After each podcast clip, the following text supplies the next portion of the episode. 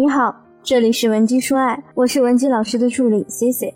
如果你有任何情感问题，可以添加我们分析师的微信文姬零零五，文姬的小写全拼零零五，免费获取一到两小时的情感咨询。你有没有发现，你身边的小姐妹或者你自己，目前对婚姻和感情都莫名的保持了一种消极的态度？那么，通常爱听情感类节目的姐妹啊。都会有一些或大或小的情感问题，不知道该如何解决。比如，你自身条件很优秀，但是你一直无法开启长期关系，不是你不想，而是你不会。再或者，你其实呢很会撩，很有套路，你想脱单也很容易脱单，可是你的恋情总是无疾而终。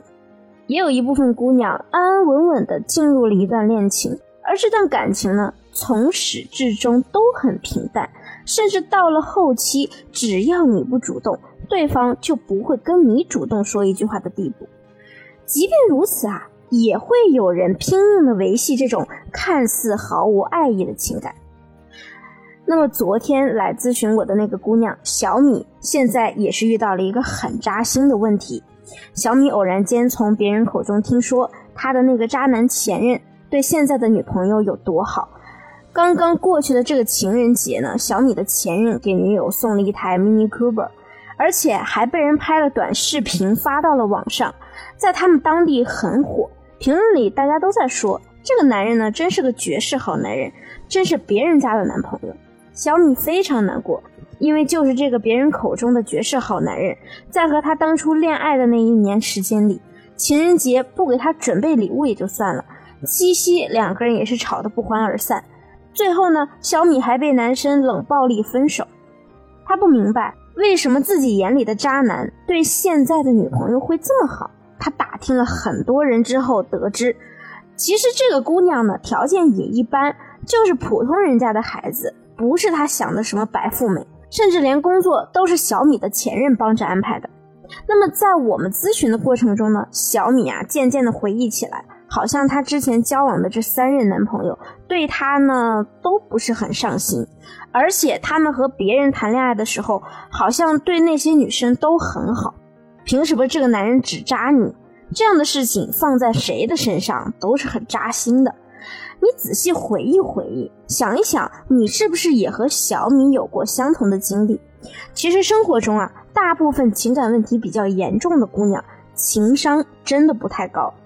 你好好观察一下你身边那些嫁得好、男人对她也特别好的姑娘，尤其是那些自身条件没那么优秀的这些女孩子呢，情商一定不低。那么最直接的表现就是她们说话好听，交流起来很顺畅。你和这些女孩子最大的区别就在于你不懂男性思维和两性相处的逻辑。相信你听了这么多的课，也会明白一件事儿。那就是吸引一个男人，其实一点都不难，难的呢就是相处和维持。你知道吗？其实男人对你好与坏，也取决于你们相处的过程中，他接受到的信号和引导是怎样的。比如小米和历任男友的失败经历，其实呢也是有迹可循的。在她的内心总认为，如果我和一个男人在一起，那我们就是一体的。你就应该每天给我打电话，每天和我在一起，每天说爱我。如果你回我消息回慢了，我就生你的气，让你通过一些其他方式证明你爱我。小米跟我说，有次她和前任吵架，就是因为她自己回看聊天记录的时候，觉得自己每次说四五句话，男朋友才回一句，对方呢很敷衍。当下就立刻让男朋友在朋友圈发他们的合照，还要求不许屏蔽任何人。当时男朋友跟她解释，最近他也是刚调到新的部门，想要把公司的同事领导屏蔽一下，否则怕别人觉得他太过儿女情长。小米当时非常不理解，直接跟男朋友说：“我不管你要是不发的话，咱们就分手。”虽然呢，她成功的威胁男朋友发了他们的合照朋友圈。但是从这天开始啊，对方对她的态度就越来越差了。之后呢，她又是以分手来威胁男友，对方也是完全不接招，反而顺着她的话题说：“既然你想分就分吧，我觉得这样咱们两个都不开心。”结果后来大结局反转，直接变成了小米又去求男友原谅自己的作。就是这么一来二去，男人对她呢是更不在乎了。几乎小米的每次感情都是这样，从主动变被动。那凭什么有些女性就是很自然的能够被男人重视，男人还会变着法的对她好呢？第一，她们更懂得如何蚕食男人的时间。当男人突然变得异常忙碌，不再付出大把时间来陪伴我们，确实可能是你们感情在变淡的一个小信号。这个时候呢，你不应该去要求他给你时间，而是理性思考，在工作之余，我们自己会愿意为了什么事物花费大把时间呢？肯定是让我们感到开心放松的事物，比如看一部好电影、愉快的社交，或者我们打了一场游戏。因为这些活动呢，都是能让我们感觉到轻松愉悦的，所以同理，当男人开始忙碌，不再愿意花大把时间来陪伴我们的时候，很有可能是他与我们在一起时，总是压抑自己的需求来满足我们，他自己觉得不舒适。这个时候呢，我们可以去洞悉他的心理需求，对枯燥的生活做出一些调整。比如说，你男朋友忙碌了一天回家，你就贴心的给他按个摩。让他得到很好的身心放松，相信他也一定会越来越喜欢跟你在一起的感觉，也会愿意为了我们花费大把的时间。感情啊，不是一方总去迎合另一方，而是要彼此共赢。第二，追加对方的物质投入。我们人呢，只会为自己认为值得的事物买单。男人和你在一起时不愿对你投入，很大可能是你不会引导对方。你也不知道如何让他明确你的价值，那么我来教你两招。第一，给予超值回馈。从经济学的角度来举例，有一个超市年底搞促销，你只要花八十八块钱，你就能买到平时价值一百五十块的商品。那么我们是不是一定会频频的光顾呢？因为真的是物超所值，所以啊，我们就要弄清楚，男人为我们花钱，他是想得到什么呢？